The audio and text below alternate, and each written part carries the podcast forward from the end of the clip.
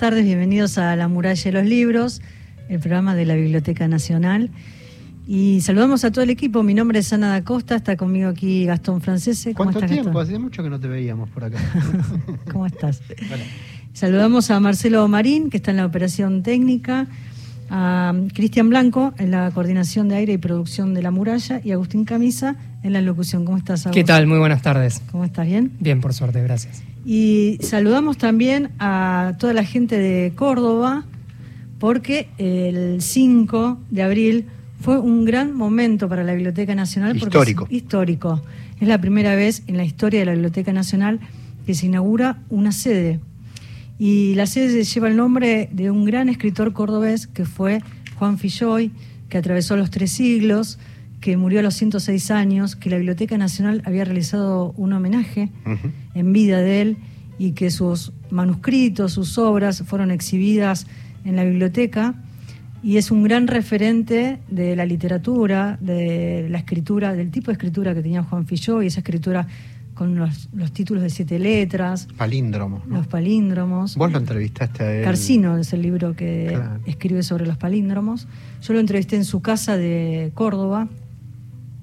Y es allí donde se inaugura esta sede, donde fue Juan Sasturain, el director de la Biblioteca Nacional, a inaugurarla y bueno, iba a contar con un espacio en la Biblioteca Córdoba, donde va a funcionar el área de cultura, que está dedicada a la realización de las muestras, presentaciones de libros, ciclos y jornadas literarias. También se van a hacer ahí capacitaciones en temas, por ejemplo, que tienen que ver con lo bibliotecológico, en digitalización, conservación preventiva y procesos técnicos.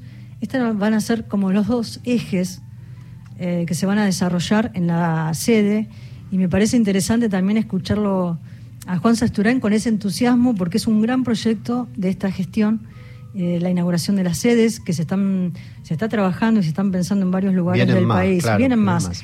Pero ahora sí, le damos comienzo y con gran alegría la palabra de Juan Sasturain para hablar de esta primera sede de la Biblioteca Nacional en la ciudad de Córdoba.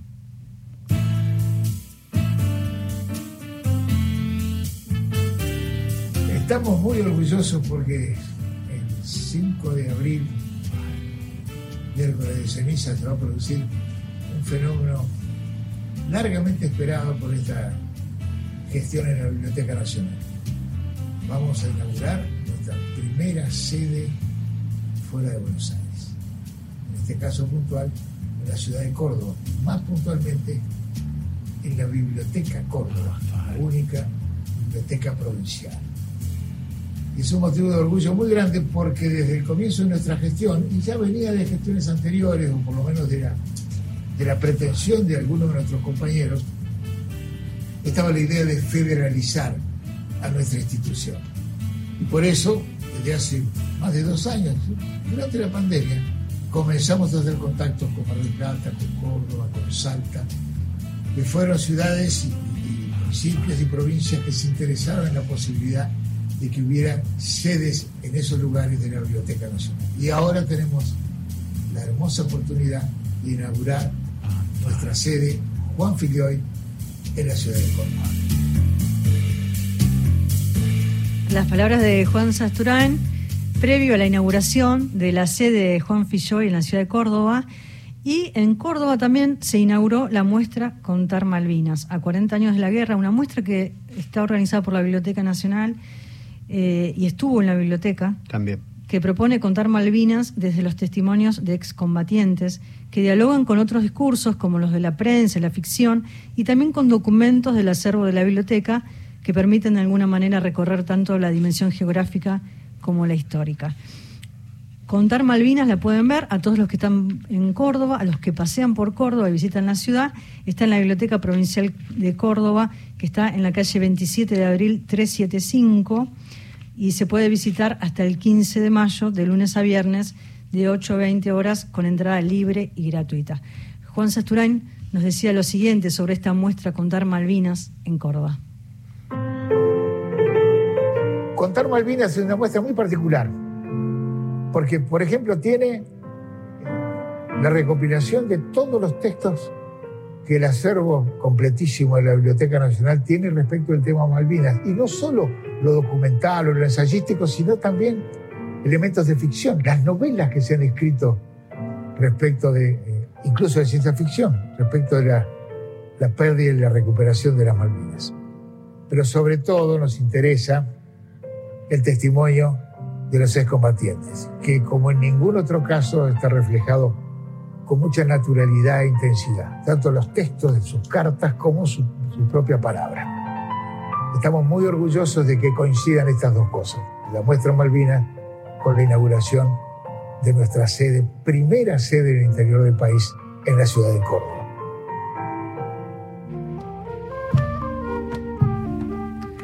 Contar Malvinas, la pueden ver entonces, ya está la muestra inaugurada. Y ahora sí, vamos a presentar a nuestra invitada de hoy, que nos enseñó a pronunciar su apellido. Porque todo el mundo le dice Alejandra Camilla, Alejandra Camilla, y es Alejandra Camia. Se pronuncia así en, en japonés. Es un placer enorme. ¿Cómo Hola. estás, Alejandra? Hola Ana, hola Gastón, hola a todos. Alejandra nació en Buenos Aires, publicó los libros de cuentos Los árboles caídos también son el bosque en el año 2015 y El sol mueve la sombra de las cosas quietas en el 2019, ambos libros por Bajo la Luna. Sí, Recibió los premios Universidad Católica Argentina, eh, Feria del Libro de Buenos Aires, el Fondo Nacional de las Artes, entre tantos otros premios. Y hoy vamos a hablar de su último libro de relatos, La paciencia del agua sobre cada piedra. Amo tus títulos, que están relacionados con tus cuentos. sí, sí, sí. Eh, en realidad, el primero, Los árboles caídos también son el bosque, fue una idea de mi maestro, de Abelardo Castillo. Yo leí un cuento en el taller de él que tiene esa frase y cuando la pronuncié, él dijo, bueno, ya tenés nombre para el libro. y los dos que siguieron fue como natural continuar. Hay hasta como, mm, parecería que fuera a propósito, pero métricamente también coinciden los tres. Y, pero fue totalmente natural, no buscado. Me... Vos decís los nombres, ¿no? Y me parece que está buenísima la idea esa. Ya vamos a ver por qué también, ¿no? Pero a mí me gusta mucho esta idea de austeridad, condensación que hay en tu literatura. Porque, atención con esto, a veces la austeridad y la condensación multiplican los sentidos y no los retraen. Es verdad, qué bueno eso. Sí, a mí me gusta mucho una frase de Saint-Exupéry que dice que un cuento está terminado no cuando ya no se puede agregar nada, sino cuando ya no se puede quitar nada. Entonces intento tomar eso como una regla también y, y- y buscar la austeridad así, de ese modo. ¿no? Como porque además quitar es una palabra medio engañosa, viste que muchas veces quitando es como aparecen las cosas. Y es un camino hacia una, es, es una búsqueda hacia un punto, hasta la llegada que es ese despojamiento, esa autoridad. Es un trabajo para llegar a eso. Para llegar a eso y para llegar a eso y presentar eso más limpio. Hay temas que van apareciendo en los cuentos que vuelven una y otra vez y que van tomando distinto cuerpo, distinta forma. Hablo del miedo, por ejemplo, en el primer cuento, en Sola, ¿no? El tema Ah, de la sí. oscuridad y el miedo. Dice, toda la oscuridad del mundo cabe en una habitación pequeña porque la oscuridad no deja intersticios como duda, ¿no? Es lo que no tiene medida, como Dios o como el miedo. Y el miedo aparece una y otra vez. Eh, como decían en diferentes cuentos, si vamos por ejemplo al cuento del baño, donde ahí aparece el miedo y también el miedo a aburrirse, ¿no? Dice, y ahí en el borde, durmiendo acurrucada con miedo a caer, ¿no? Hace, referencia a la cama, ella está acostada, y luego eh, como, como centro, como escenario, es el baño donde se encuentra con otra persona, y dice, Pola eh, tenía miedo de cansarse de los colores, de los dibujos, hace referencia al baño, de lo que no fuera liso, siempre tenía miedo de aburrirse de las cosas, también de las personas. ¿no? El miedo es como un tema recurrente que va apareciendo en diferentes momentos, eh, para hablar también de la muerte, para hablar de la soledad, para hablar de la oscuridad. Sí, eh, pero justo los dos cuentos que tomaste, para mí son como parte de una serie que está en mi cabeza que son cuentos de, de la noche. Es verdad, son los cuentos de la noche. ¿Y hay no, otro ¿no les también, pasa que se despiertan en medio de la noche y parece un territorio que da mucho miedo, que, que puede pasar cualquier cosa ahí, ¿no? Entonces, mujer sola en medio de la noche me parece el mejor territorio para, para desplegar el miedo. Y el miedo siempre en el fondo, viste que es, no sé, es psicología barata, pero el miedo siempre en, fo- en el fondo es miedo a la muerte, ¿no? Y está este también, eh, eh, agrego a esto que decís del miedo, el de la señora mayor, que la hija cuida a una señora mayor y Los están ensayos. los toros y la- eh, gracias. Los ensayos. Sí. Y ahí es impresionante ese vínculo entre esa madre y esa hija, que es esa hija que está cuidando a su madre en el, en el último tiempo, ¿no? Mm. Y ve como la madre, esa fragilidad, ¿no? De esa madre y ese compartir. Ahí también aparece mucho el miedo porque es el miedo a que la madre no abra los ojos, que el, el tema de la boca aparece ahí, ¿no? Que la boca no se mueve. Es, y también es un personaje el miedo Mm, en sí, ese claro. cuento. Dice, entra el miedo, Ah, mira por, por encima de mi hombro, se fue ahora el miedo. Y también me gusta este juego de los personajes, porque está en herencia, que pienso si herencia no, nos habla un poco de la simetría, ¿no? Porque aparece Leiva, que ya había aparecido en el cuento La Garza. Y- Dialogan esos dos, ¿viste? Hay, Claro. del- hay un diálogo, ¿sí? una, como una, como una, me, me gustó esto de, de encontrarme con un cuento que continúa la historia de otro cuento que ya había terminado, ¿no? Entonces uno se encuentra con, con la garza y ahí el despliegue de muchísimas cosas que ahora vamos a hablar. Y este personaje Leiva, eh, que, que se disputa este terreno con, eh, con, el, con Jauregui, ¿no? Y yo hablaba de la simetría porque aparece el, el tema de la tierra. Dice, la tierra, eh, ¿por qué otra cosa podrían pelear dos hombres como aquellos si no era por una mujer o por un pedazo de tierra? ¿no? La tierra en disputa y, y la, y la tierra cuando, cuando de alguna manera la pierden, pierden el, el objeto de deseo, ¿no? Porque ahí está la muerte de Leiva y los dos estaban en disputa eh, con un- una esquina que era un metro más acá, un metro más allá. Del alambrado. Del alambrado. El alambrado no se movía, eh, empujado a cada lado por el odio de uno y el odio del otro, ¿no? Sí, igual creo que la tierra termina siendo lo de menos. De hecho, viste que no se habla de quién tenía razón o no. O, eh, el tema es el vínculo que construyen ellos en, en el de mm, cuando Leiva se enferma. Eh, sí creo que ahí, ahí dice que cuando se entera que está enfermo, eh, se olvida de todo, hasta de Jauregui, a quien odiaba con un ahínco que hacía que ese odio se pareciera al, al afecto. ¿no? Creo que se trata de, por un lado, de esas dos, del- de las dos versiones de algo y de un vínculo muy fuerte que construyeron ellos. ¿Cómo apareció ese diálogo entre ambos cuentos? O sea, ¿qué cuento apareció? Supongo que la garza y que en algún momento hubo un disparador que, que te lleva a, a la herencia, ¿no? Sí. El cuento herencia. Sí, pero de un modo muy natural, como, no sé, cuando agarras cualquier cosa, un libro, una moneda, algo, y lo das vuelta. Y el otro lado de Leiva era Jauregui, que lo enriquece, ¿no? Sí, en ese vínculo que hacemos nuevamente referencia al tema de la muerte, dice, para hablar de la muerte, la narradora escribe, la boca, como todo en el hombre, quedó interrumpida. ¿No? Y también de una forma muy, muy poética, porque también la muerte nos hace pensar en el tiempo, y es otro de los temas que va circulando por cada uno de los cuentos. Dice, no sintió nunca el tiempo, pasaba tan despacio. Mira, me hace acordar al otro cuento que es el de los músicos, que también ahí hace referencia al tema del tiempo, ¿no? Estos dos Sí. músicos en, en un bar, en un café, y esta tristeza, atravesados por la tristeza, que es lo que genera ese tiempo en el bar, ¿no? Vamos a hablar también, pero son temas que, que van surgiendo en cada uno de los cuentos. Y acá dice, pasó, el- eh, no sintió nunca el tiempo, retomo la frase de herencia. Pasaba tan despacio, tan en silencio, que no se notó. Es que, de nuevo, como, como cuando hablábamos de Leiva y Jauregui, traes a uno de los dos, inevitablemente viene el otro. Y lo mismo pasa con, para mí, lo contrario de la muerte es el tiempo.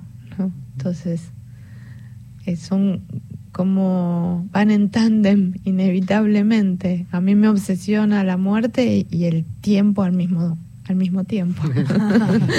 y a estos elementos que vos estás eh, diciendo, Ana, también hay que eh, incorporar el elemento fantástico que aparecen, los curocos, estos seres inefables que están, nos acompañan, nos ayudan, pero están los animales que hablan, que los perros. que están por morirse y están viendo cómo hay que morir. El diálogo de los perros es impresionante. Entonces el elemento fantástico también juega ahí un rol importante en tu literatura. Sí, a mí me sorprendió, eh, como hablábamos antes, que a veces en las entrevistas me voy dando cuenta o enterando de cosas de mí misma. y un chico que me entrevistó me dijo que no había cuentos fantásticos en los otros dos libros y me sorprendió muchísimo. Lo rechequé, miré el índice, tenía razón porque el género fantástico yo lo tengo muy como incorporado, también de nuestra tradición, ¿no? Eh, obviamente soy, soy hija de Borges como cualquiera que escriba cuentos acá, así que el fantástico... Eh, me sorprende que no haya aparecido, hasta ahora. Estamos conversando con Alejandra Camia. Tal vez algunos escucharon, tal vez algunos escucharon el apellido Camilla, porque muchos amigos dicen Camilla. Sí, sí. Pero bueno, es la misma persona. Y estamos hablando sobre su último libro de relatos, La paciencia del agua sobre cada piedra, que lo vamos a estar, nos olvidamos decirlo, pero lo decimos ahora, lo vamos a estar sorteando entre todos los oyentes. Así es, quienes se comuniquen a nuestro WhatsApp 1138707485 o a nuestro contestador automático 0810-222-0870 se llevan un ejemplar de La paciencia del agua sobre cada piedra de Alejandra Camia. Muy bien. Y le agradecemos por este ejemplar a Janina Catelani, de Eterna Cadencia. Sí, le mandamos un beso enorme, enorme, porque ella nos acercó la obra de Alejandra, así que muchísimas gracias. Y, y además escribe, ¿no, Janina? Así que... Sí, la, eh, convocamos, Cristian la convocó por suerte para que nos lea algunos poemas. Algunos poemas, así Pronto va a estar por acá. Así es. Y mm, voy a, al cuento Las despedidas, ¿no? Ahí aparece Bel, esta, esta mujer que se va a ir de viaje aparece la noticia del viaje y la están despidiendo todo el tiempo, ¿no? Porque hace reuniones. Es una eterna despedida. Es una eterna despedida, ¿no? Cuando dice, bueno, me voy, vamos a hacer una fiesta, todavía no me fui, volvemos a hacer otra fiesta. De eso habla las despedidas. Mirá lo que estás diciendo, qué interesante. Porque así como esa despedida esa se, va, se va acotando y cada vez son menos lo que Cada vez son menos, es cierto. Es el trabajo de ella. Y es un, un cuento eh, como los otros, pero creo que, no, sé si acá aún más, está plagado de imágenes, ¿no? Mm. Trabajás mucho con los sentidos. Eh, hay una especie de, simpleza en la escritura, de, mucho trabajo, lo que hablabas al comienzo. Se nota que cada palabra está puesta ahí por un sentido y es muy poética la forma en que narrás, pero además está plagado de imágenes, ¿no? E, esta imagen de las despedidas y los encuentros, Em, me gusta pensar también en, eso, porque acá aparece también el tema del tiempo, y dice, claro, una nueva despedida, porque el tiempo desgasta las despedidas como desgasta todas las cosas. Yo relaciono las despedidas con eh, los ensayos. Es como los ensayos en otro tono, digamos. Acá hay una, una despedida más festiva, si se quiere. Más festiva. Más, más desde los vínculos de amistad.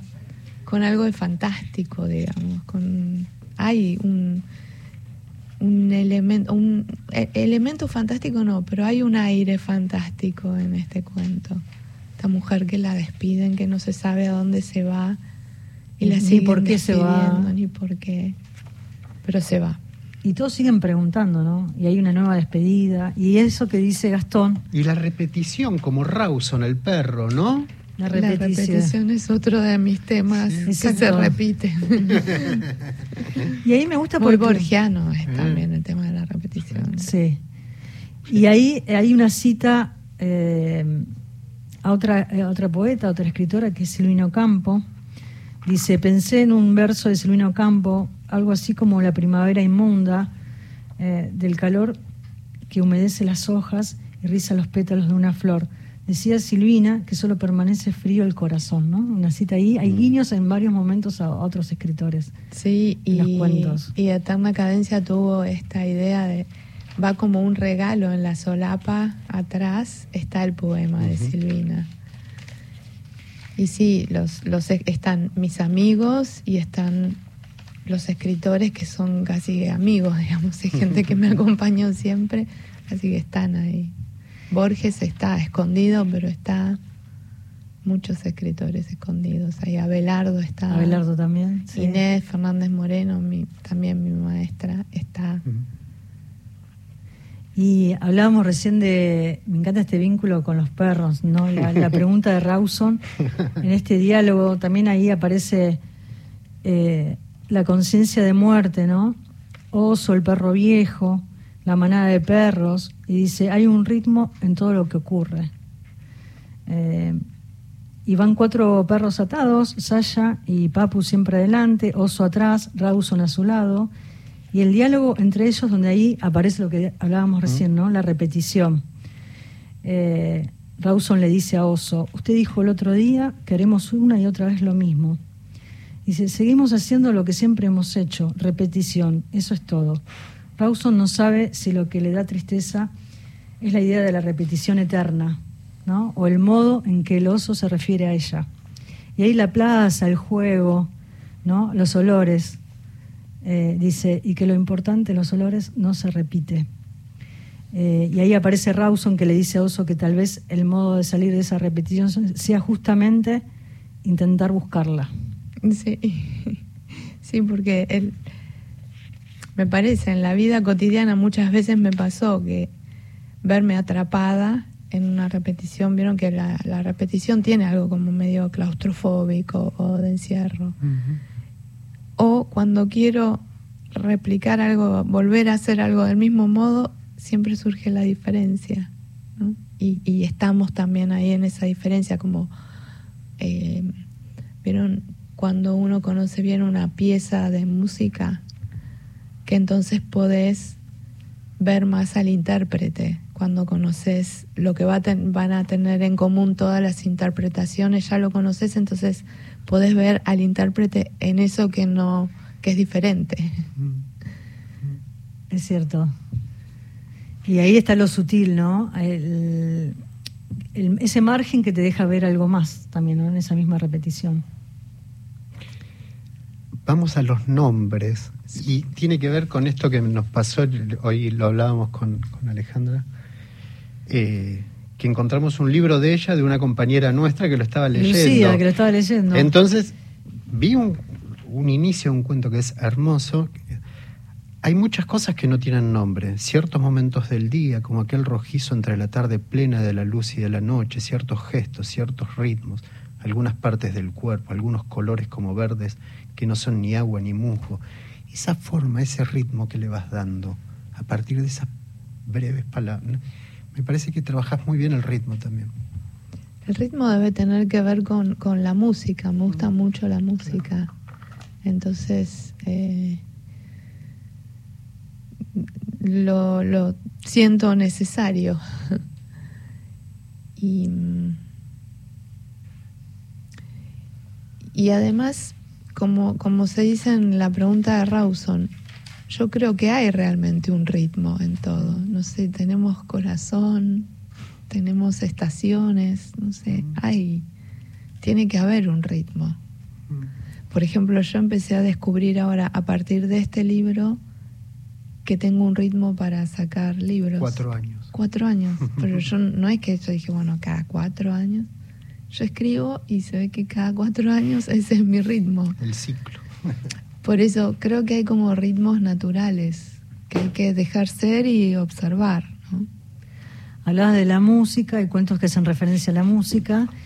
y elegimos una canción que es, no sé cómo se pronuncia, vos me vas a ayudar, Alejandra.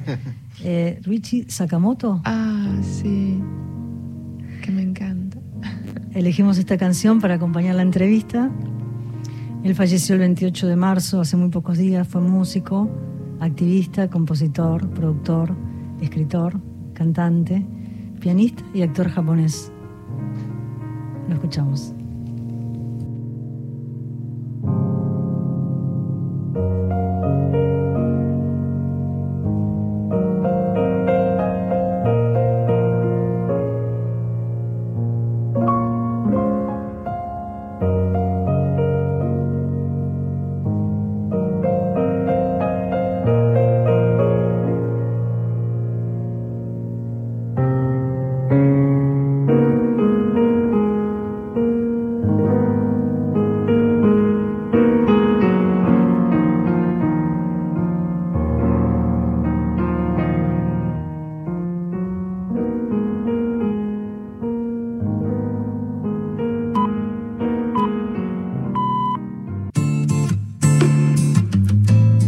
Continuamos en La muralla y los libros. Eu vi que me mandou mensagem e diz não ter saudade, orgulho e vaidade. Sente que sente minha falta, implora pela. Bueno, ya escuchábamos la propuesta de los nuevos investigadores y para más información pueden escribir a ni.bn.gov.ar y en la próxima fecha pueden eh, participar estudiantes de todo el país y las inscripciones hasta la primera semana de mayo. Antes de continuar con la entrevista, tenemos mensajes, me parece. Así es, se comunicaron a nuestro WhatsApp 1138707485, se anotaron para el sorteo del ejemplar del libro de Alejandra Camia, La paciencia del agua sobre cada piedra, con, la que, con quien estamos hablando, Laura de Ciudadela, Gustavo de Temperley, René de Tucumán, y dejaron dos preguntas, una si el libro es de cuentos cortos y si se va a presentar en la biblioteca, mejor dicho, en la Feria del Libro. Es de cuentos cortos. Y en la Feria del Libro, eh, no es que se va a presentar el libro en sí, pero tengo distintas actividades. El, Ah, ¿cuándo vas a estar? Contanos, a ver. Ah, no me acuerdo. Bueno, va a estar en la Feria del Libro, sí. nos pasás después la información y nosotros lo, lo repetimos. Y lo contamos. Y mm, vamos a, a, volver a algunos de los temas que recorren la paciencia del agua sobre cada piedra. Contalo de los perros. Ahí, también está el tema de la piedra, ¿no? Es agua que cae en la piedra, le va dando forma, ¿no? Eh, lo de los perros, recién yo le decía a Alejandra, yo tengo un perro y cuando leí el cuento Lugares Buenos, que ahí empieza contando de los perros capitán y ceniza, y habla también de la, del tema de la muerte, ¿no? Y aparece también el tema del bullying, porque dice, los chicos del colegio le decían que era china, que era una china, después ser japonesa se volvió exótica, ¿no? Y que eh, reparé también en eso porque eso también forma parte del cuento y tiene que ver con, las infancias. Sí, y, la extranjería, ¿no? Sí, y después de decir se volvió una, una cosa exótica, como algo positivo, dice, yo no tengo idea qué es lo que provocó el cambio, pero no tuvo nada que ver conmigo. como que la discriminación negativa o positiva es discriminación. Tal cual. Tal cual. Y ese vínculo de ella con, sus compañeros y ese relato que va contando todos los perros que, pasaron por su vida, que acompañó, que la acompañaron. Yo le decía a Alejandra, yo tengo un perro y, particularmente me, conmovieron, me movilizaron ambos cuentos, porque también Ahí está el tema de la muerte, ¿no? Aparece una vez más y hay un momento en que ella está con su padre y, ella quiere enterrar a Apolo en el fondo de su casa, pero sus hermanos le piden que no lo haga en ese momento, ¿no? Y, me gusta mucho ese diálogo con su padre, la enseñanza de su padre, ¿no? Ahí la sabiduría tal vez que tenga que ver con su cultura japonesa, porque dice, ¿por qué? Dijo mi padre, porque no quieren que pregunten y tener que explicarles, dije. ¿Explicar qué cosa? dijo mi padre. La muerte, dije. Y mi padre, riendo, dijo, ellos pueden explicar la muerte. yo nunca había visto morir nada, nada que amara. Sí, eso es... Eh, no hubo mucha creación literaria, eso fue literal. Mm, se había muerto mi perro, como está ahí, y, y había venido alguien de mi familia con nenes chiquitos y nos pidieron que no enterráramos al perro para no tener que explicar. Y mi papá me dijo, ¿explicar qué? La muerte. Y se rió mucho, no lo dijo en tono dramático, me dijo, ah, ¿y ellos pueden explicar la muerte? eh, y, y bueno, y lo enterramos. no hicimos caso y lo enterramos. Eh, quiero pensar un poco en este vínculo con tu padre, estas culturas que se fusionan, ¿no? Tu padre es japonés, tu madre argentina. sí. ¿Qué enseñanza y cuánto hay en tu obra, en tus cuentos, ¿no? De ambas culturas que conviven en vos. En realidad la escritura me sirve para ir viendo esa convivencia o de dónde salen algunas cosas. Por ejemplo, antes Gastón hablaba de los nombres. En mi casa de niña, el tema de como la relación entre la cosa y su nombre siempre estuvo ahí, porque cuando hay dos culturas diferentes, esto no es vaso, esto es algo que puede ser vaso, glaso, lo que sea, ¿no? Entonces, la relación de las cosas con los nombres siempre estuvo eh, cuestionada de algún modo. Por ejemplo, muchas veces mi papá quería nombrar algo y me decía, ¿cómo se dice? Por ejemplo, cuando estábamos haciendo la traducción que les contaba antes, sí, ahora vamos a hablar. yo anoté algunas de las preguntas que me hacían porque me parecían muy lindas. Me dijo, cuando cerrás los ojos, esa oscuridad, ¿cómo se llama? Mm. Cosas así que, que él tiene una palabra, pero yo no le puedo dar una palabra en español. Bueno, y acá viene una parte que también me parece interesante, que tiene que ver con el silencio. El silencio comunica en tu, en, en, tu obra. El silencio. muy interesante eso. El silencio comunica. Eh, no solo en mi obra, en todo. No, no, digo, pero está, está, muy evidenciado ahí. Sí. y es interesante cómo trabajás con el silencio. Sí, eh, es que creo que todos, lo que pasa que tal vez, no sé por qué, por, por obsesiva, yo me puse a observarlo más, pero todos conocemos cómo dar a entender cosas con silencios o cómo leer silencios, ¿no? Hay dos personajes, una gata y, y, la narradora, que viven el silencio y que es la narradora la que lo rompe, pero la comunicación está en el silencio. Y sí, con un gato sí. Con un gato.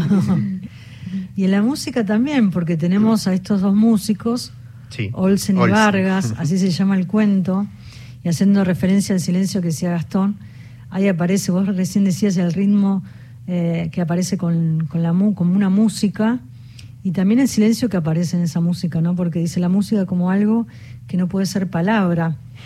Y hablas de la espera, hablas del silencio. En el cuento anterior a Olsen y Vargas, en las despedidas, dice, alguien dijo que Dostoyevsky había escrito que solo la música podía salvarnos y otro le respondió que era la belleza y no la música. Son lo mismo, dijo el primero. ¿no? Y, y yendo al violín de Vargas y al piano de Olsen, ahí la música eh, es el talento de ellos, ¿no? que la idea era transformar ese espíritu triste que ambos tenían en ese bar, que los habitaba y lo, y lo transforma en algo físico, ¿no? Eh, dice, como si se tratara de misa diaria, empecé a ir al hotel todos los días, dice esta mujer, que hacía esta salida con sus amigas y decide, dijo, no, yo sigo Pero es la tristeza lo que comparten, ¿viste qué interesante? Es la tristeza.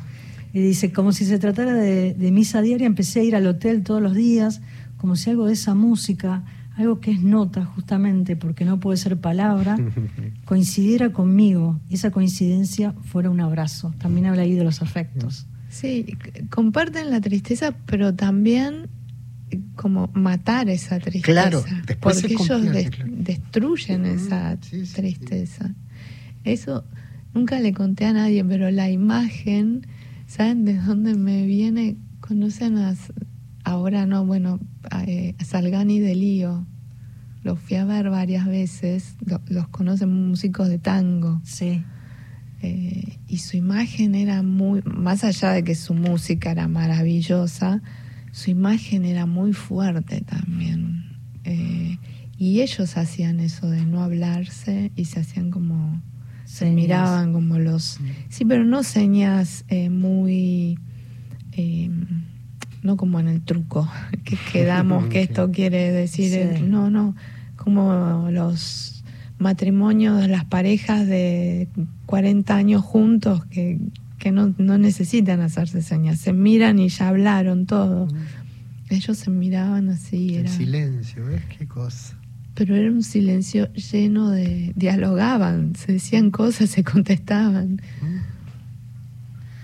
Dice, sucede siempre lo mismo, un silencio sucede y derrama sobre las cosas, las deshoja. Eh, la poesía ahí aparece y de qué manera, también pensando en lo que nos contabas antes de, comenzar el programa, hablabas de la traducción, hiciste la traducción de un gran escritor japonés. Sí, de Akutagawa. Que es como nuestro Borges, nos contabas. Sí, es el, mayor cuentista japonés, Ryonosuke Akutagawa. Contanos un poco sobre él y sobre su escritura, ¿no? para acercarnos, porque también hablábamos de la traducción, qué difícil pensar en la traducción. Él, bueno, escribió cuentos clásicos. Si alguien quiere empezar a leerlo, que sería muy buena idea, puede empezar por Rayomón o En el bosque. Tal vez vieron la película de Kurosawa. Kurosawa hizo una película en base a los cuentos de, de Akutagawa. Y nosotros no sabíamos porque no se habían traducido hasta ahora. Él escribió poemas, haiku, y un amigo mío los, los consiguió y estuvimos traduciendo mi padre, este amigo mío poeta, Ariel Pérez Guzmán, y yo tres años de manera muy intensa, muy rompecabezas. Eh, rompecabezas en el sentido literal, de que nos rompía la cabeza. Porque contó un poco lo de los haikus, ¿no? Que nos de los ideogramas. Sí, de los haikus que como, como que se hacen en una traducción como muy plana, decías, ¿no? Y ahí está el trabajo también. Sí, que lo que queríamos evitar era esto que sentíamos que ocurría mucho, eh, que las, las traducciones de haiku, que hay muchas, aplanan tanto, achatan el estilo de, del escritor que parece que todos los haikus están escritos más o menos por los misma, la misma persona. O sea, se pierde el autor en la traducción, se pierde todo. Entonces queríamos evitar eso, queríamos recuperar lo que pudiéramos del, del estilo de Akutagawa y volcarlo en, en la traducción. ¿Cómo fue esa comunión, ese trabajo con tu padre? Creo que algo ya contaste antes, ¿no? Cuando nos diste esa imagen de la oscuridad cuando uno cierra los ojos. Eh, la traducción, ¿no? Porque una cultura tan diferente a la nuestra, pensar en el, en el Oriente, en el Occidente y, y de qué manera el decir, el buscar las palabras, el encontrar la traducción de los ideogramas, que nos contabas un poco cómo se conforman. Sí, eh, los ideogramas eh, pueden tener como distintos componentes. Eh, y cuando estábamos trabajando en la traducción, había veces que podíamos estar todo el día con un ideograma, porque mi papá nos explicaba y nos daba ejemplos y, y lo relacionábamos con otros, otro uso que le hubiese dado a Kutagawa. Y una cosa graciosa que nos pasaba es, por ejemplo, lográbamos como tener todo el material relativo a un poema, poema de tres líneas muy chiquito, ¿no? Muy chiquito. Juntábamos todo con, con Ariel, trabajábamos cada palabra, buscábamos hacer algo armónico, eh, lo más fiel posible a Akutagawa, o sea, investigábamos un montón y cuando veníamos agotados y traíamos el resultado, nos pasó varias veces que mi papá decía, sí, está bien, es, Pero no es. pero esto es un poema, porque le faltaba justamente poesía. Era nada más que una traducción. Y, y esta idea, ¿no? Me parece, cómo traspolar de un universo, y hablo del lenguaje, a otro universo, como el español. Son dos universos distintos. Son dos universos distintos, pero esos son como la capa más externa del universo. Después tenés que meterte en el universo del autor. Ahí me parece, claro. Eh, por ejemplo, algo gracioso que pasaba era, yo hice esa de, de Akutagawa, quedé agotada, y mi papá y Ariel siguieron haciendo otras traducciones. Yo en esa parte tuve menos, menos participación, hice correcciones y aporté algo, pero no estaba en el día a día de, de la locura de, de la traducción. Y e- el otro, el otro autor que tomaron era una persona muy diferente, muy loca. Eh, Akutagawa también estaba bastante loco, pero eran locuras diferentes. Entonces, cuando yo tomé un poquito de distancia, pude verlos a ellos cómo un poco se transformaban, porque como estábamos tan inmersos, eh, por ejemplo, cuando terminamos de hacer el libro de Akutagawa, teníamos, quisimos escribir un poquito cada uno, una página, un par de páginas. Y una cosa que nos pasaba era que escribíamos los tres al modo de Akutagawa. Qué. Y entonces dejamos pasar un poco de tiempo y, y tratamos como que se nos, se nos fuera Ay, de ay. encima. Supongo que es parecido a lo que es un actor, ¿no? Como que se te Sacarse vaya el texto de encima. Una y el personaje, ¿no? claro, Sí. claro. Sí. Yo te quiero preguntar también eh, por el tema de la naturaleza, También. Que aparece y se hace presente todo el tiempo en los relatos. La naturaleza y aparecen ahí también en uno de los cuentos el mono, ¿no? El mono Mm. como espejo.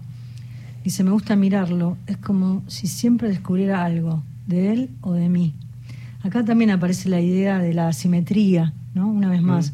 Dice, hay simetría entre su fuerza para destruir y su fuerza para reparar. Hay simetría entre el Dios furioso de la oscuridad y esta armonía que dice minuciosamente que no es verdad la noche. Hay simetría y la simetría se parece a la justicia. sí. Este vínculo con los animales y la naturaleza es una manera también que ellos, de alguna forma, los monos, eh, la- las garzas, El elefante, el elefante, el elefante que aparece también Sí. en otros libros de cuentos anteriores, eh, de alguna forma algo en espejo nos dicen sobre nosotros. Es que es, es así, más allá de mis cuentos, creo que es así, podríamos...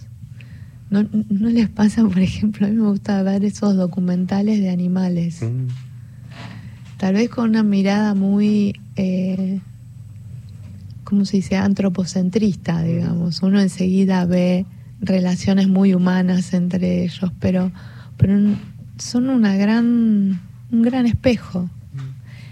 De hecho, estoy pensando ahora en, en otro cuento sobre un perro que está en el segundo libro. Ahí dice que un perro que tenía la protagonista de- del cuento era un espejo bueno, Mm, qué lindo. porque los espejos no son ni buenos ni malos, ¿no? Pero un perro es un espejo bueno. Qué lindo. Es lindo decir. Alejandra Camia, La paciencia del agua sobre cada piedra. De ese libro estamos conversando hoy. Y eh, qué bueno habernos conocido, haber conversado en esta tarde. Alejandra, un placer enorme. Y no sé si llegan más mensajes por el sorteo Sí, de libros. Sí, sí, se siguió anotando gente, Juan Carlos de Ciudadela, Valeria de Salta, María de la Pampa y también eh, Eugenia de Temperley dice que los extrañó mucho estas semanas y muy buena la charla con Alejandra. Y los partidos. Yo los, los- los perdono. Nos porque hacen el vacío. ¿qué vamos a Porque hacer? jugaba River, ¿viste? Entonces los, los perdono. Pero si te parece, Alejandra, te quedas unos minutos más, así Sí, hacemos claro. el sorteo del libro. Y vamos a escuchar a Mario Castel, que es la presentación de su libro, que fue seleccionado en el concurso de becas José Martí, organizado por la Biblioteca Nacional en 2020. Y mm, esto nos dice sobre el concurso de becas. Eh, miren que hay varios concursos de becas en la Biblioteca Nacional. Entren en la página web www.bn.gov.ar y no se pierdan parte de estos concursos porque hay varios. Esto nos decía Mario Castel sobre su libro que fue seleccionado en el concurso de becas José Martí. Buenas tardes, yo soy Mario Castel, soy, fui ganador de la beca José Martí para la investigación, otorgada por la Biblioteca Nacional Mariano Moreno, y gracias al estipendio de esta, de esta beca yo pude realizar el, libro, la investigación que dio como resultado este libro sobre la obra, la vida y la obra de Carlos Martínez Gamba, un escritor paraguayo exiliado en la Argentina durante muchísimos años, nacionalizado argentino en sus últimos años y uno de los, si no el escritor fundamental de la literatura paraguaya de expresión guaraní, casi como el padre de la narrativa paraguaya de expresión guaraní. El estipendio de esta beca hizo posible que yo viajara hasta Misiones, que colectara testimonios de los personajes que estuvieron mayor, que tuvieron mayor vinculación con, con Carlos, fundamentalmente gente de, su sangre y de su estima, viejos compañeros de, su militancia política y también familiares, este, vínculos intelectuales que, que forjó en, en su labor como investigador y como escritor en misiones. Así que bueno, esto se pudo realizar y también debía decir, decirles que si bien soy un fanático justamente de la producción en libro, esta forma de, de edición también eh, logra que el libro llegue a mayor cantidad de personas, democratiza de alguna manera la producción y el conocimiento, porque bueno, al ser eh, asequible a todos aquellos que quieren acceder, bajar el PDF, eso hace que el libro pueda llegar a, a, cualquier lector, ¿no es cierto? Por supuesto que creo que complementario a eso debe hacerse el libro y, y que es una una forma también de, de, hacer justicia a la obra literaria, poética, etnológica de Carlos Martínez Gamba. Bueno, muchísimas gracias y los espero el 4 de abril. Vamos a estar presentando en la sala Cortázar de, de la Biblioteca Nacional el libro La Selva Migrante que justamente aborda la obra, la vida y la obra de Carlos Martínez Gamba. Un abrazo. Bueno, la invitación lamentablemente llegó tarde por los partidos. Teníamos, no, pre no teníamos preparado este audio para compartirlo con ustedes. Les digo, mañana programón en la Biblioteca Nacional, Coliseo de Poesía, Aventuras del Verso Argentino, estos ciclos que se fusionaron, dedicados a propiciar la lectura y difusión de las poéticas locales en una revisión crítica de sus tradiciones y sus protagonistas, eh, se han fusionado este año con el nombre Coliseo de Poesía. Aventuras del Verso Argentino. Mañana, miércoles 12 de abril, 18.30 horas, en la sala Augusto Cortázar, van a estar Roxana Artal y Guillermo Saavedra, van a conversar con Mauricio Cartún en torno a la relación entre poesía y teatro. Vos también hablaste con Cartún. Y vos también.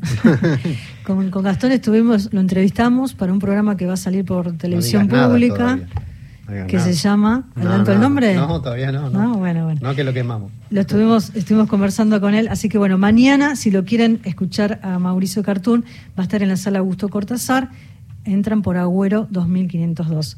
Y hay otras actividades, Agustín. Así es, está abierto el Censo Nacional de Bibliotecas Públicas de la República Argentina. Este censo persigue la finalidad de ser el punto de partida para la conformación de un sistema nacional de bibliotecas públicas de nuestro país. Para más información se puede visitar la página web www.bn.gov.ar. También está abierta la convocatoria a Historietas de Palermo a Montparnasse en la colección de la Biblioteca Nacional. Este es un nuevo montaje de la muestra organizada por el Centro de Historieta y Humor Gráfico Argentinos de la Biblioteca Nacional. Se exhiben libros, afiches y publicaciones periódicas y dibujos originales de Enrique Alcatena, Domingo Mandrafina, Oski, Francisco Solano López, Rubén Sosa, Lucas Varela, entre otros y va a estar disponible hasta el 31 de mayo, de martes a domingo de 14 a 19, en el Centro de Historieta y Humor Gráfico Argentino de la Biblioteca Nacional, entrada libre y gratuita. Vos me parás, ¿eh, Ana? Yo tengo un No, par sí, más. sí. Músicas originarias de mi, con Micaela Chauque. Este es un espacio para que diferentes artistas acerquen al público la cultura musical de las primeras naciones de América a través de sus sonidos, instrumentos, historias y voces. En esta nueva edición se presenta Micaela Chauque el 13 de abril a las 19 en el auditorio Jorge Luis Borges, también con entrada libre y gratuita. Si se pierden algo, entran a la página web de la biblioteca www.bn.gov.ar o llaman al 4808-6000. Yo quería invitar a nuestros oyentes A que ver. capaz vamos a estar en la Feria del Libro. No, capaz den- no, vamos ah, a vamos estar. a estar, ¿ya es seguro? Está sí. chequeado. Bueno, que Está se vengan entonces. Que se vengan entonces. Que se vengan el 2 de mayo y el 9 de mayo, que es mi cumpleaños. Epa. Vamos a estar ahí en la Feria del Libro. El 2 de mayo, eh, avisamos que va a Sí, estar, va a sí. estar Juan Sasturain. El director. Así que vamos a estar conversando con él y el 9 de mayo vamos a conversar con un gran editor argentino, que es Daniel Divisky, que nos va a contar sus historias, sus relatos, sus vínculos con Quino, con Fontana Rosa, y lo que es la, la- la historia de la edición en la Argentina lleva su nombre, ¿no? Daniel Divisky, el, el gran fundador de Ediciones de la Flor. Y también eh, hay un concurso de fotografía, postales del tango de hoy, que se extendió la presentación de los trabajos hasta el 15 eh, de abril, así que todavía quedan unos días más. Eh, tienen varios premios, así que para más información entran a la página web de la, de la biblioteca. Tenemos ganador, ganadora. Así es, se ganó un ejemplar del libro de Alejandra Camia, La paciencia del agua sobre cada piedra. Se lo ganó María de la Pampa, sus últimos tres dígitos, 894. Después la producción se comunica con vos para hacerte llegar el ejemplar. Cristian. Ay, bueno, ese tono de voz. ¿Dónde estaba? ¿Por qué no hablas así todo el tiempo? sí, la verdad, Agustín. Qué lindo que viniste. Gracias, Alejandra. Qué lindo que me invitaron, gracias. Y estás trabajando, en, por ahí aparece una idea de novela, ¿no? Le decías a, a Gastón.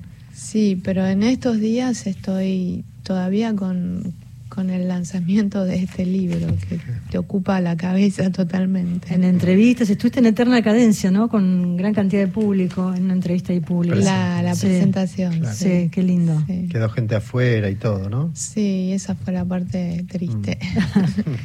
La paciencia del agua sobre cada piedra, un placer enorme haber conversado con Alejandra Gracias. Camia. Muchos Muchas la conocen gracias. como Alejandra Camilla. Acá está su libro, su, su libro de cuentos que nos llevó a, a invitarla a formar parte de Apalabradas, el ciclo que hacemos con Gastón para Canal Encuentro, que es un ciclo de la Biblioteca Nacional, donde ahí están las voces de nuestras escritoras eh, contemporáneas. Así que A Yanina le agradecemos de vuelta, ¿no? Sí, a Yanina, Eterna Cadencia, nos despedimos. Gracias, Agustín. A ustedes, nos vamos escuchando un tema musical. Sí, Claro. Así es, El tiempo es veloz de David León, Fito Páez junto a David León. hablando del tiempo. Gracias a todos por la compañía. Hasta el próximo martes. Que tengan muy, pero muy buena semana. Chao.